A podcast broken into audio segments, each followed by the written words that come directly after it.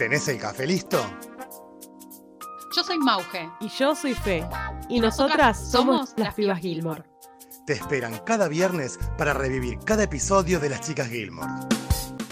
Buenos días, buenas tardes, buenas noches. Les damos la bienvenida a un nuevo episodio de Las Pibas Gilmore. En esta ocasión vamos a hablar del octavo capítulo de la segunda temporada llamado Altibajos. En este capítulo tenemos un poquito de Rory, un poquito de Emily, un poquito de Luke y Lorelai, un poquito de Jess y también tenemos la presentación de un personaje sumamente importante para la historia de las Gilmore, que es el de Mia Bass, que es la dueña de la posada Independencia. Hola a todos, ¿cómo están? Sí, es un capítulo que yo no me acordaba que era tan bueno. Ahora que lo volví a ver, siento que es un capítulo muy importante y es casi fundacional, diría, que tendría que haber estado un poco más avivado en mi memoria. Pero está buenísimo porque se enfoca mucho en lo que vendría a ser la historia que va a tener la posada esta que están queriendo inaugurar, o bueno, que están craneando recién Lorelai y Suki. Pero como bien dijo Mau, pasan cosas en el medio, como siempre, y desde que llegó Jess al pueblo, están pasando cosas extrañas, ¿no? Que afectan a toda la familia y a, todo, y a toda la comunidad en general. Bueno, para comenzar tenemos a una Emily sumamente aburrida en una cena de los viernes que habla de lo mucho que está viajando Richard, de hecho no está, y hago mención especial a que nombran a nuestro país,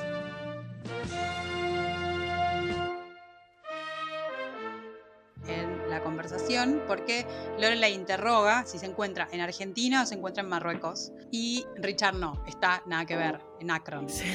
Pero bueno, claro, porque la introducción de Emily fue tipo, está viajando por el mundo y está dentro de los Estados Unidos. Ni siquiera es como que, bueno. Depende a dónde vaya tu mundo, Emily. El tema es que sabemos que Richard está pasando por una situación en particular en su trabajo, que lo están como desplazando, que está a punto de retirarse. Entonces a Emily se le ocurre proponerle un regalo en el que Rory tiene una participación especial porque básicamente es la modelo de un cuadro. es la modelo de un cuadro para adornar el despacho de Richard. Y en realidad, bueno, nada, la historia del cuadro es muy graciosa porque... Un cuadro pintado al óleo. Además con todo lo que eso significa de antigüedad, porque si vos decís pintado al óleo, tipo y enmarcado con, con, con marcos laqueados y todas esas cosas como raras, eh, vos te imaginás, no sé, una visita al Louvre, no te imaginás la casa de los Gilmore. Cuestión, cuando yo empecé a ver este capítulo para poder grabar este episodio, me pasó lo mismo que a yo no me acordaba mucho de esto y me, me, volvía, me volví a impresionar con el hecho de que le quieran regalar un cuadro como si estuviéramos en el siglo XIV, XVII, porque realmente es un regalo un poco vetusto, por decirlo así. Pero que de todas formas no deja de ser parte de la aristocracia eh, Gilmore, ¿no? También eh, va de la mano con lograr cosas utilizando a Rory y es muy gracioso cómo Lorelai lo cuenta y cómo ya se la ve venir cuando Emily le propone a Rory hacerlo del cuadro. Lorelai le da mil alertas. Sí. En un punto Rory, como ya sabemos, hace lo que sea por la abuela y por el abuelo y acepta porque yo creo que no se imagina a lo que se tiene que enfrentar. Y me encanta que el de Lorelai no, no, no. no exista no existe porque no pudieron tenerla quieta y, o sea, nunca pudo. Sí, renunciaron tres pintores. ¿y cómo? Creo que vi a uno revisar la basura después de la basura de casa. O sea, ¿qué serie tiene una escena de alguien pintándote al óleo, no? en vivo y no a partir de una foto. Cuando Emily la llama a Lorelai para decirle que por favor hable con Rory para que se quede quieta, Lorelai, sin verla porque está a través del teléfono, se la imagina a Rory tal cual como está, que dice los dos brazos en alto, sentada en un trono. y era literal como estaba, y lo más gracioso del mundo es que se escucha el graznido del cisne de atrás y le dice, no, yo le quería poner un cisne. Y Lorelai no puede con ella en ese momento. Porque es como mucho lo que está escuchando también. Y por suerte logra convencerla de que la ponga en una postura más Rory, porque básicamente Rory no está no va por la vida con el brazo levantado por encima de la cabeza. Se nota mucho que está posando. Se nota mucho que está pasando y es antinatural. Y a la chica le duele el brazo. Claro. Hace- Claro, la llama porque le dice tu hija está imposible. Es típico de abuela, ¿viste? claro. Sí, sí, sí. Me encanta que en un punto dice, bueno, dale, vamos a probar así. Y logran que tenga una pose. Pero ya el vestido ese, o sea, es todo tan irreal, tan poco actual que te, te causa Sí. gracia. Pero aún así, la escena no deja de ser hermosa, ¿viste? La, la Sí, fotografía que tiene todo, es buenísimo.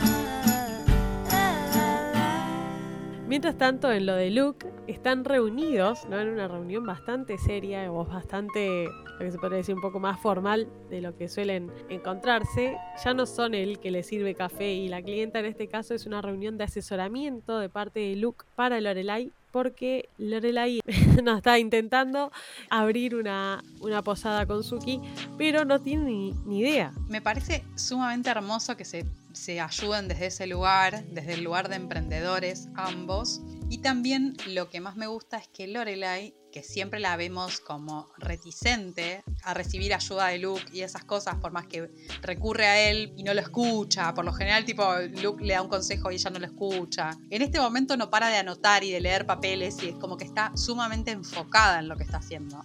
El tema de la posada es un sueño recurrente que están teniendo Suki y Lorelai. Teniendo el asesoramiento de Luke les va a resultar un poco más fácil, aunque no entiendan nada de negocios ninguno. Pero Luke es más in- intuitivo en su forma de trabajar y Lorelai es como mucho más cuadradita en el sentido de que necesita reglas y necesita cosas para hacer.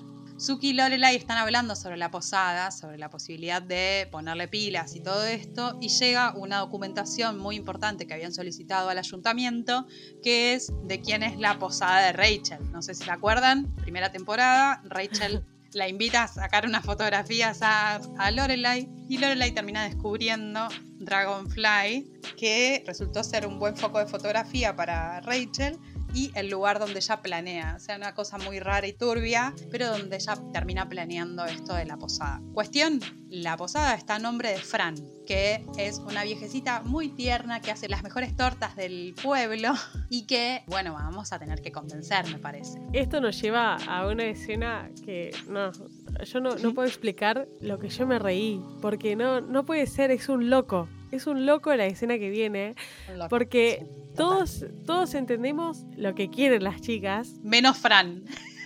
con todo el respeto del mundo. Es una señora grande, adentrada en años, ¿no? Que Sí, sí. tiene una edad en la que la expectativa de vida va a culminar, ¿no es cierto? Bueno, Claro. las chicas lo saben y como diciendo, bueno, en un principio se ponen contentas porque es de Fran y la quieren a Fran. Pero de a poco la conversación se torna cada vez más turbias, Sí. desviándose hacia el deseo de que se muera Fran, ¿me entiendes? Queriéndola a la par. Es buenísimo, o es buenísimo, perdón, lo sutil que sucede esa transición, ¿no? Sí. Una escena de humor negro la tenés acá. Es eso, es eso, exactamente.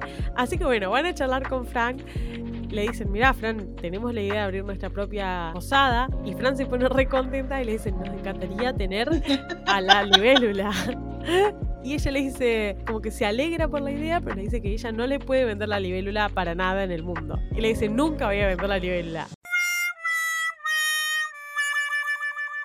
Entonces las chicas le quieren decir tipo, bueno, pero cuando ya nunca, no sea nunca, cuando tipo no quede en tus manos, no, pero yo nunca la voy a vender. Y me encanta las descripciones que le dan, viste, que le dicen, pero cuando te vayas de vacaciones. Y que Suki le dice, las vacaciones que todos vamos a tomar, la larga vacación. Y la Fran tipo, no la voy a vender. Una señora muy aferrada a la vida, muy aferrada. A ver, tiene muchísima carga emocional para Fran porque es el negocio familiar y claramente por eso no la quiere vender. Y muere en ella. Claro, es ella la- el último eslabón. Está muy buena y yo no me la acordaba. Entonces revivirla me dio muchísima gracia ver cómo poco a poco le querían decir tipo, cuando te mueras, ¿qué va a pasar con la posada? Claro, le faltaba decir eso, le faltaba decir cuando usted, cuando el ecocardiograma de plano, ¿qué pasa? Claro, así que las chicas quedan un poco deprimidas, pero sin perder del todo la esperanza, ¿no? Claro, es que ya lo primero, digamos, lo primero que tenían que hacer era conseguir este lugar y ya les dicen que no, es como un poco bajativo, digamos. A mí lo que más me gusta de esta escena es que a pesar de haberles dicho que no, Fran las nota tristes y les ofrece torta, le ofrece pancakes. Eh, me parece como, no voy a dejar nunca de ser la abuela del pueblo, a pesar de que te acabo de decir que no, es como, no te dejo de sentir, no dejo de sentir amor por vos, a pesar de haberte puesto un límite. y segundo, las chicas puchereando, son lo más del mundo mundial.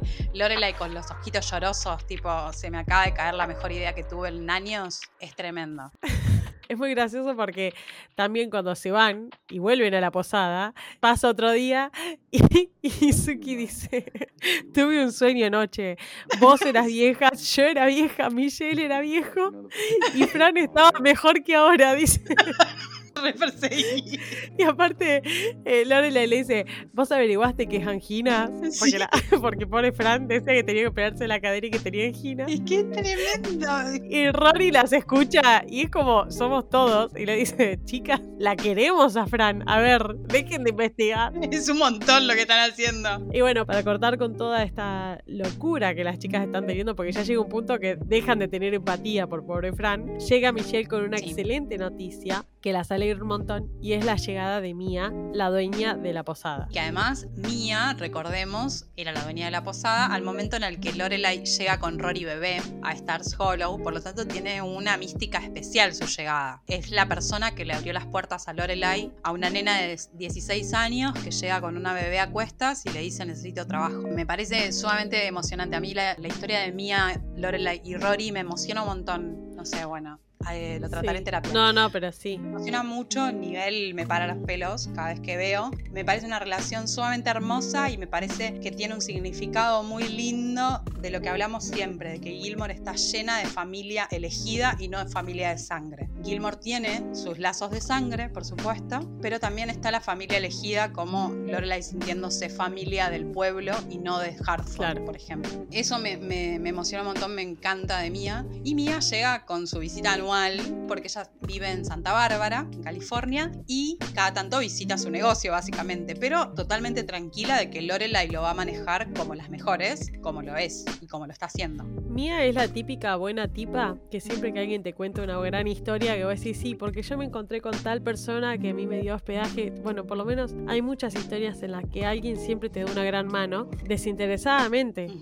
Y en este caso, Mía actúa, como vos decías, como madre. Porque ella, vos cuando ves la reacción de las chicas, es la abuela de Rory y la madre de Lorelai. Sí, total. Es quien le dio un techo para vivir cuando más lo necesitaba. Sí. Pero lo bueno que tiene es que vos te das cuenta lo buena tipa que es mía, porque cuando llega como al lugar es como que lo ilumina. Todas las personas se ponen felices de verla. Hasta Michelle. Hasta Michelle, que Michelle, bueno, es lo más amargo que existe. Claro, siempre está enojado y cuando llega Mía empieza a sonreír de una manera que está bien, llega la jefa igual, ¿no? Pero es genuina la alegría de Michelle cuando la ve. Que de hecho Mía no le entiendo ni una palabra. Yo, no hasta entender el chistecito, primero lo tomé como una falta de respeto un poquito. Tipo, no puede ser si lo entendemos nosotros. Después entiendo que es realmente que no lo entendía, no era una burla. La llegada de Mia trae, por ejemplo, que recorran un poco el pueblo, porque Mia quiere recordar Stars Hollow. Y lo que más me gusta es que van a la cafetería de Luke y el abrazo, cómo corre Luke a ver, a abrazarla.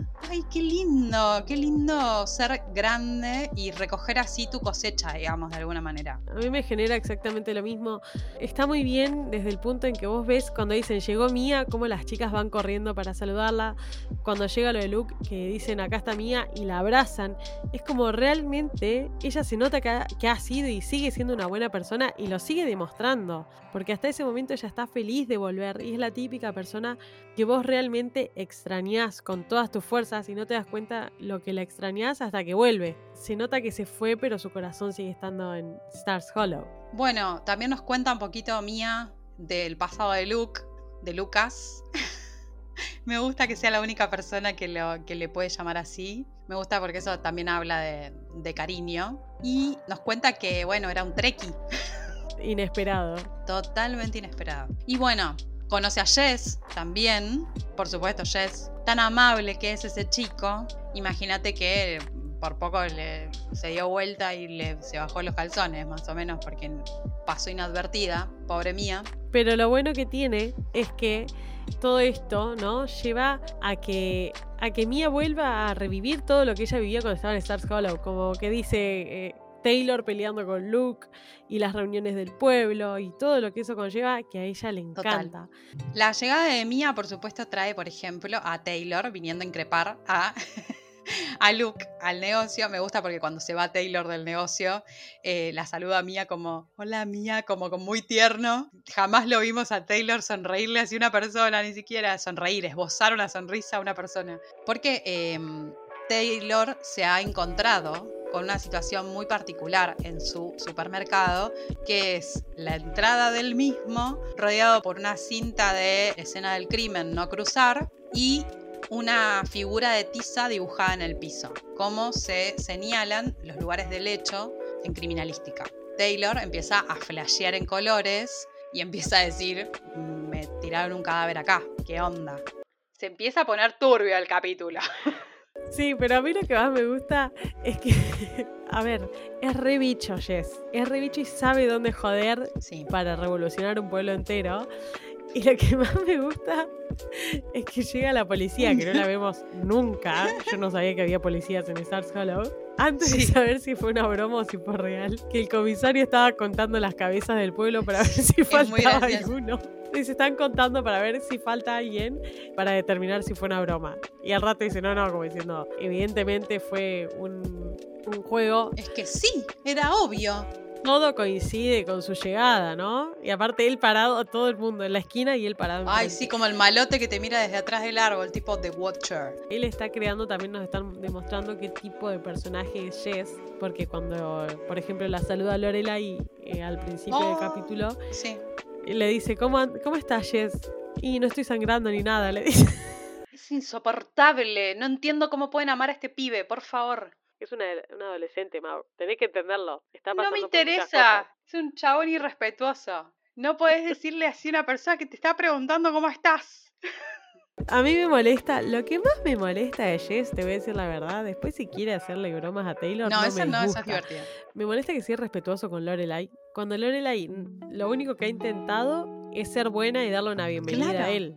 Otra de las cosas que Mia ansía vivir es una reunión del pueblo como la de los viejos tiempos. Esta reunión del pueblo llegan con, van llegando con Lorelai y Rory, justo pasan por el café de Luke y los llevan y se van como una familia feliz los cuatro a la reunión del pueblo, discutiendo sobre si llegan temprano, si llegan tarde, si llegan temprano, si llegan tarde, cuando abren el garage de Miss Fatty.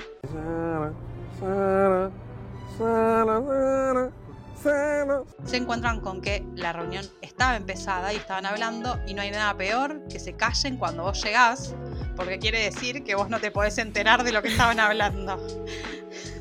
Entonces, imagínate que Luke le dice, no, pero nos citaron a las 8 y son las 8 menos 1.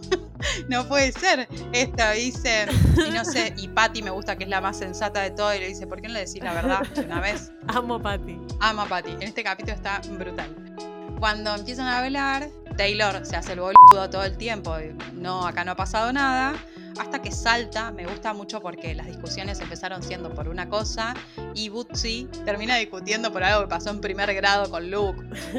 Eso es muy de pueblo. Me rompió la figura de Arcilla, es re de pueblo. Y re de rencorosos también, tipo de, de gente que nunca olvidó, nunca soltó.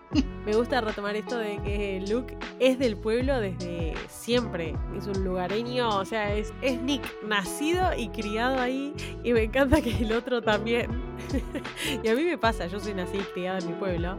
Y me pasa que a veces veo una persona que tal vez en la primaria me, me hizo algo. Y yo le. Eh, hace, me acuerdo de eso, y capaz que pasaron 20 años. claro y sigo con ese rencor de tipo, vos me sacaste la jarra de té con leche cuando iba al jardín. No, bueno, es un montón. Señora, suelte. Bueno, el gran problema por el cual se reúnen temprano es Jess. Porque desde que él llega, le enumeran todas las cosas que pasaron desde que él llegó. Robaron la plata de mm, para arreglar la campana del pueblo, robaron el ñomo de Babette, ahora hicieron esto de la escena del crimen, claramente es Jess Entonces quieren hacer algo con eso. Y obviamente se la agarran contra Luke, de alguna manera, porque es el pueblerino y es quien tiene la responsabilidad sobre Jess. Lamentablemente Jess no tiene, es como pobrecito, no tiene norte en este momento. Entonces, claramente nadie tiene la responsabilidad sobre Jess más que Jess mismo. Pero algún adulto tiene que funcionar como responsabilidad y es Luke. Ahora, parece sumamente injusto que le hayan hecho esto a Luke, tipo de juntarse en otro horario para poder hablar y sacarle el cuero al, al sobrino sin que él se entere. Pero si hay algo que nos deja muy bien esta escena, que nos deja muy lindo, es cómo Lorelai lo defiende a Luke.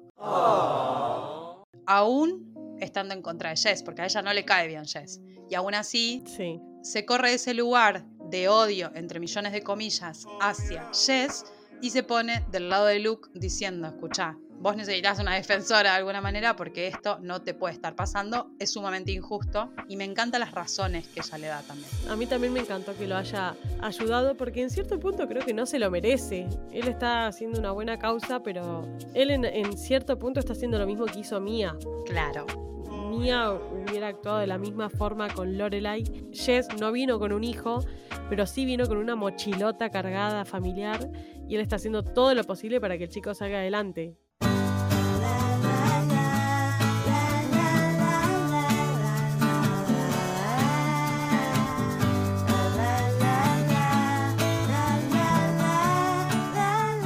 Cuando salen de la reunión del pueblo, Mia, Lorelai y Rory van caminando juntas. Rory se separa para ir a ver a Dean. Lorelai y Mia quedan solas y se genera un poquito de tensión porque lo último que habíamos visto de Mia y de Lorelai interactuando fue en lo de Luke, que Mia le decía que sin ella no hubiera podido hacer nada de todo esto, llámese la posada, y que el hecho de que ella descanse las responsabilidades en Lorelai hace que la posada siga funcionando también. Tiene tal grado de confianza en ella que sin ella no podría seguir adelante con la posada. Entonces tenemos una presión que hacía que Lorelai no pudiera decirle que estaban tratando de poner en marcha esta nueva posada con Suki. Entonces Lorelai empieza muy tímida a decirle que básicamente van a poner primera y le van a mandar al sueño que tienen junto a Suki de abrir una nueva posada. Esto desemboca en Mía una alegría enorme que me parece un momentazo para una persona que digamos vos trabajaste durante Sí. muchos años y que te responda de esta manera, hiciste bien las cosas. Y Mia les tira un bombazo enorme, le dice a Lorelai que le da la ocasión perfecta para vender la posada. ¡Impacto! Esto imagínense que a Lorelai le cae como un balde de agua fría, cuando en realidad sería lo ideal para escuchar, ¿no? Si vos estás queriendo abrir tu propio negocio y que tu jefa, por ejemplo, te dé la posibilidad de irte, ¿no? Que te apoye en tu decisión, es el escenario ideal, es la situación ideal. Sin embargo, en este caso, yo creo que Lorelai empieza a arrugar un poco Porque se le está dando. porque ve que se le está, en primer punto, se le está dando la oportunidad, se está volviendo súper real y tangible. Y en segundo punto, que es mucho más cercano que se realice por parte de Mía, que ya ha tenido propuestas, que lo de ella, que ni siquiera está muerta Fran, que es básicamente lo que necesitan. O a lo sumo que le venda la posada, Sí. que creo que es más probable la otra que, que le venda la posada porque ya le dijo que nunca va a pasar. Creo que eso le genera un efecto negativo a Lorelai. Me parece absolutamente hermoso el gesto de De haber tenido la posibilidad de venderla, pero no hacerlo porque Lorelai estaba en su zona de confort o porque lo estaba haciendo bien Sí. o porque realmente significaría vender parte de su vida. Después de haber tenido esta charla con Mia, ¿no? Empieza un día nuevo en la que Lorelai Sí. la vemos con un cambio de actitud, o sea que dio un giro inmenso. Ya no es la Lorelai feliz, ni la Lorelai eh, con ganas, ni nada por el estilo. Es una persona que está totalmente invadida por el miedo. A todo esto se le acerca Suki. Muy de a poco empieza a hablarle a Lorelai, pero entre cosa y cosa que le dice va demostrando su inestabilidad para realizar ciertas cosas. Por ejemplo, le dice, esta receta la empecé a escribir en casa, pero después la terminé escribiendo en el auto, entonces no leo lo que dice. Y a Lorelai, esta inestabilidad es lo que le empieza a ir sumando fichas. En este momento es sumamente importante que tengan las cosas claras y bien planificadas y se encontraban con un, un Azuki que es un despelote, que siempre lo fue, o sea, no es nada nuevo. Es la persona indicada por el empuje, por las ganas y por el sueño compartido y porque somos amigas, pero por otras cosas, obviamente que hay que ajustar un par de clavijas, sobre todo en cuestiones de atención y cuestiones de eh, focalizar objetivos, que por ahí Suki está como un poco en babia todavía. Lo que pasa que ahí es que le pregunta, Suki le dice a Lorelai, ¿qué es lo que te pasa? ¿O qué es lo que hablaste con Mia? ¿Le pudiste hablar? Y Lorelai le dice, sí, ¿y sabes qué pasa? La va a vender. Entonces Suki, como cualquier persona, pensó, buenísimo, buenísimo para ella, buenísimo para nosotras, ganamos todas, le dice, ¿viste? Como que Suki no logra ver esto de la falta de atención o las cosas que Lorelai puede llegar a ver, porque ella es así, es su forma de ser. Claro, ¿no? para ella no está mal. En la conversación, ella es la más centrada, Suki, porque Suki, ¿qué le pasa? Está enfocada en comprar la posada y en hacer las cosas bien. Lo que pasa que no está tan atada emocionalmente como puede llegar a estar Lorelai, ¿no? Porque obviamente el factor emocional es lo que la está afectando mucho más. Yo al principio no entendía por qué se estaba enojando, la verdad.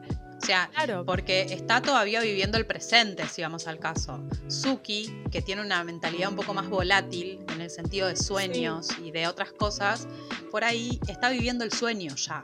Ya está viviendo cuando cocina en esa cocina, ¿entendés?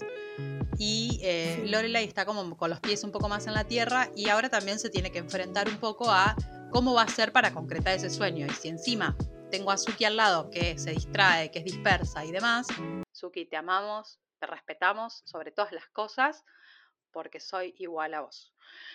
Punto. Ahora van a tener que encontrar un punto medio para poder planificar este sueño que tienen en común y también encontrar una balanza para que ambas sean escuchadas en la relación laboral y no perder su amistad, que es lo primordial y lo primario que tienen. Lorelai se pone loca, se pone loca en este momento, empieza a discutir con Suki y Suki insiste con que pueden hacerlo realidad y Lorelai directamente le dice, se posterga, o sea, el sueño se posterga, olvídate que vaya a pasar. Básicamente le dice, no vamos a tener un lugar, no tenemos el dinero, no tenemos el tiempo. Se caga toda. Sí, pero lo que tiene es que se la agarra con Suki y le dice, lo que pasa es que vos sos un inestable, sos despistada, no prestas atención. Entonces se lo hace saber a Suki y Suki con muchísima razón se súper enoja también. Obvio. Termina abandonando la habitación. Y creo que es una de las pocas peleas que tienen ellas dos Sí. como amigas. Y Sí, es bastante re. fuerte. Ahora, si vos estás haciendo un plan a futuro con una amiga con la que tenés la confianza como la que tiene Lorelai con Suki, existe la posibilidad también de poder hablarlo y comunicar que tenés miedo, que tenés muchas esperanzas, que tenés esto, que tenés miedo a perder guita, que tenés miedo a esto, y nos ahorramos una pelea. O sea, están en total ebullición. Es una pelea horrible y a mí no me gusta porque son dos hermanas prácticamente. Ay, sí. Pero bueno, Suki termina yéndose y mañana será otro día. Un problema que va a resolver la Suki del futuro. La Suki del futuro de la próxima escena en la que se enfrentan estas chicas, ayudadas por Luke de alguna manera, porque Luke va a la casa de Lorelai arreglar una cosita de la jupa. No sé si se acuerdan de la jupa, pero hace un par de capítulos fue la protagonista del capítulo y ahora está roto Gilbert, que es la cabra de, la jupa. Entonces Luke, mientras está pegando la cabra, le da una lección básicamente a Lorelai de que haga las cosas aún con miedo, que se hacen igual. Me gusta mucho esa escena porque cada tanto la rememoro, sobre todo cuando tengo cagazo de hacer algo. Ahí Luke le deja plantadita la semilla a Lorelai diciéndole, escuchame una cosa, te fuiste a la mierda con Suki. Porque Suki hoy me cambió de tema cuando le pregunté por el negocio. Después de esta charla, obviamente Lorelai ya aflojó un poco, ¿no? Y ya vuelve con la cola entre las patas, como diríamos acá. Y va con la mejor a ver la Suki. Típica de querer arreglar las cosas. Que ahí a mí lo que me gusta, que nosotros sabemos que Melissa es una actriz de comedia, que para mí es la mejor. O bueno, si no es la mejor, es una de las mejores. Y en este caso la ves haciendo un poquito de drama y me parece fabuloso lo que hace su trabajo. Lorelai trata de a poquito aflojarla y hablarle a Suki y le confiesa básicamente que la trató así y le dijo eso por miedo. Y Suki la perdona claramente porque creo que en un punto se da cuenta y entiende por dónde iba la cosa. Así que las dos ahí deciden seguir adelante con su sueño, más allá de tener miedos. Y lo que me encanta es que Suki le dice, aunque fallemos y nos fundamos a los dos años, le dice, lo vamos a hacer igual. Además, lo que más me gusta es que retoma la idea original, porque al principio del capítulo ellas hablan y dicen, bueno, aunque dure dos años, van a ser los dos años más divertidos. Y era como súper, ay, re bien, antes de ver a Fran. Y después pasa todo esto y me gusta que retome en esta escena, retoma ese diálogo inicial diciendo, bueno, sí, nos vamos a divertir porque posta, a pesar de que tengamos las trabas en el camino, nos tenemos la una a la otra para apoyarnos y seguir construyendo este sueño.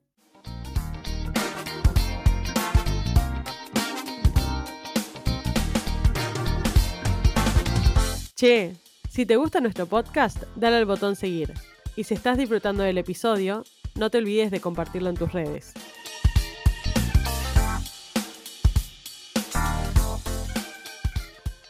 Quería hacer mención también, hay una escena muy linda, es la única vez que me van a escuchar decirlo, entre Rory y Jess, porque Rory le explica a Jess cuántos pares son tres botas. Rory quedó muy perseguida con la idea de que le estaban haciendo todo un desplante a Luke por culpa de Jess básicamente lo caga a pedo y lo ubica un poco en la palmera de Stars Hollow y eso lleva a que Jess, hacia el final del capítulo, Luke estuvo luchando con, el arreglo de una tostadora durante todo el capítulo y hacia el final del capítulo Jess prueba la tostadora y anda. Entonces le dice, pero yo no la arreglé, le dice Luke. Y Jess le dice, bueno, pero qué sé yo, yo me tengo que ir a la escuela, esto que lo otro, como le cambia de tema. Cuando va saliendo, Rory lo mira y Jess le hace una bajadita de mirada como diciendo, gracias y se empieza a comportar de una manera un poco más civilizada. Sigue siendo el mismo malhumorado de siempre, pero está empezando a comprender que para sacar cosas en claro tiene que tener otras cosas en claro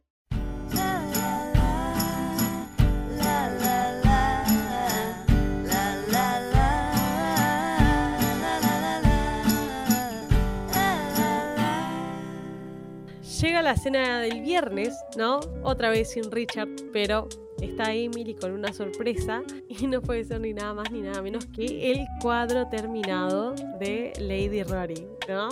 Hay que admitir que es un cuadro divino, pero lo que tiene es que Lorelai llega bastante abrumada y con jaqueca. Bueno, Emily está, está atravesando un proceso a la par de Richard. Está sufriendo los coletazos de Richard. Está tratando de ver cómo contentarlo, cómo hacerle mejor el proceso. Está viviendo una situación en casa súper tensa se le ocurre esto del, del, cuadro y funciona re bien, la nena está re contenta con el cuadro, todo, y cuando le pregunta a la hija, la hija le dice, sí, está bueno. Al principio le dice, sí, está bueno, pero Emily no se puede quedar con eso, ella necesita que esté perfecto, que vos digas que esté perfecto. Obviamente la otra, con un dolor de cabeza galopante, no quería explayarse demasiado, porque para ese entonces ella todavía estaba peleada con Suki. Entonces todavía tenía un dolor de cabeza, digamos, de la pelea con Suki, de que no se les había dado lo de la posada todavía, lo de la comprarle la casa a Fran, que habían tenido este entredicho con, con Suki, tenía la charla de Mia en la cabeza también, todo un lío. Y obviamente Lorelai explota como una bomba y Emily reacciona como puede en ese momento porque ella también está atravesando bombas personales. es un campo minado la, casa Gilmore. Entonces, donde pisás, tenés que tener muchísimo cuidado porque puede explotar una mina, digamos. Y en este caso me gusta mucho la escena porque, contrario a lo que estamos acostumbrados, a que explotan y se dicen barbaridades sin tener en cuenta quién está del otro lado, en este momento Lorelai baja va a buscarla, que habla muy bien de Lorelai, y le explica el motivo por el cual está así de irascible. Tiene sus motivos, pero otra vez está dirigiendo mal hacia quién. Porque en realidad es un miedo general. En realidad en este momento vos te tendrías que guardar, acostar en la cama, mirar series y aputear el cielo. Pero no agarrártela con personas, digamos. Y mirá que hemos dicho cualquier cosa ¿eh? de Emily.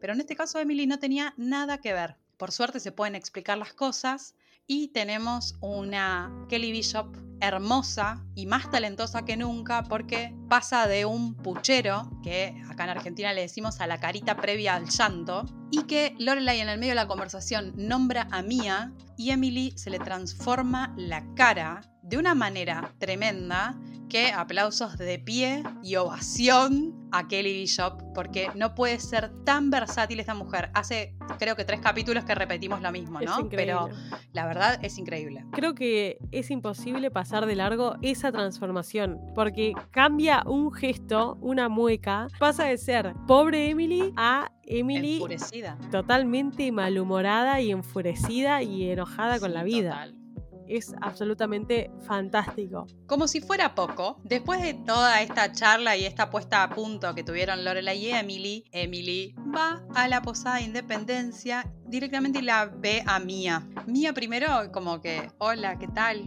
¿Cómo está? ¿Gustan sentarse? Y le dice, soy Emily. Ay, Emily Gilmore, qué sé yo qué. Y es como que ahí se empieza a tensar la charla, porque es una charla que tienen en pausa hace 16 años, básicamente. Emily. Sí, soy Emily Gilmore. También había querido conocerla desde hace tiempo. Qué amable. ¿Quiere sentarse? ¿Comer algo? Almuerce conmigo. ¿Quiere? No, gracias. Tiene un hermoso hostal. Un hermoso hotel. No es un hogar, pero es un hotel precioso. A veces el hogar es donde está el corazón. ¿O donde está su familia? Sí, eso también. ¿Segura que no quiere tomar un té? Él te hace las cosas menos difíciles cuando hay cosas que resolver. No sé por qué vine. Quería conocerme. Después de años no tiene caso. Esperaba que viniera con el tiempo. ¿Ah, sí? ¿Y qué esperaba decirme cuando viniera? Cuando Lorelei se presentó en mi pórtico ese día con una bebé en los brazos, me dije a mí misma, ¿y si ella fuera mi hija? Y tuviera frío y miedo y necesitara un lugar donde vivir, ¿qué querría para ella? Luego pensé que querría que encontrara a alguien que la protegiera y que la tuviera a salvo y la ayudara a buscar su camino. Vaya. Habría querido que encontrara a alguien que la regresara a su casa. Después de este duelo de titanes, el tema principal es a quién le das la razón. no, mentira. La idea es debatir entre nosotras. Obviamente escuchamos sus opiniones a través de nuestras redes sociales, así que les esperamos que puedan participar de, esta, de este debate, este mini debate. Obviamente las dos posturas son más que válidas. A mí me hubiera gustado siempre encontrarme con una mía, me he encontrado por suerte, a las cuales les agradezco un montón encontrarse con mías que te den oportunidades y te abran las puertas cuando tenés todo cerrado.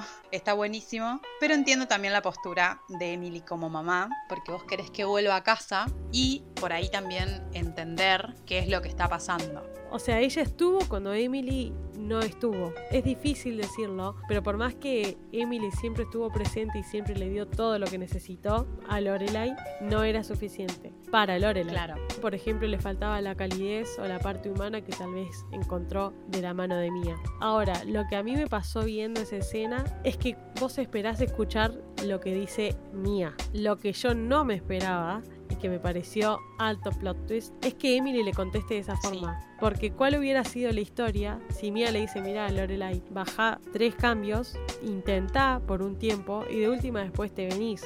Te vas de una manera más amigable quizás. Razones de sobra tenía Lorelai, obvio. Quizás hacerlo de otra manera hubiera hecho las cosas de manera más ordenada, quizás. El hecho de que, bueno, escucha, volvé a tu casa, habla con tus papás, decile que te mudas al hotel y empezás a trabajar acá. Sí, quizás lo entiendan, pero también hay un punto, es que si Lorelai hubiese vuelto a la casa, las cosas no hubieran cambiado. Si tengo que elegir, ya sé que nadie me está diciendo que elija, pero si tengo que elegir, siempre voy a apoyar el gesto de Mia antes que el de Emily, porque entiendo que Lorelai se fue de un espacio que para ella era absolutamente tóxico y poco saludable.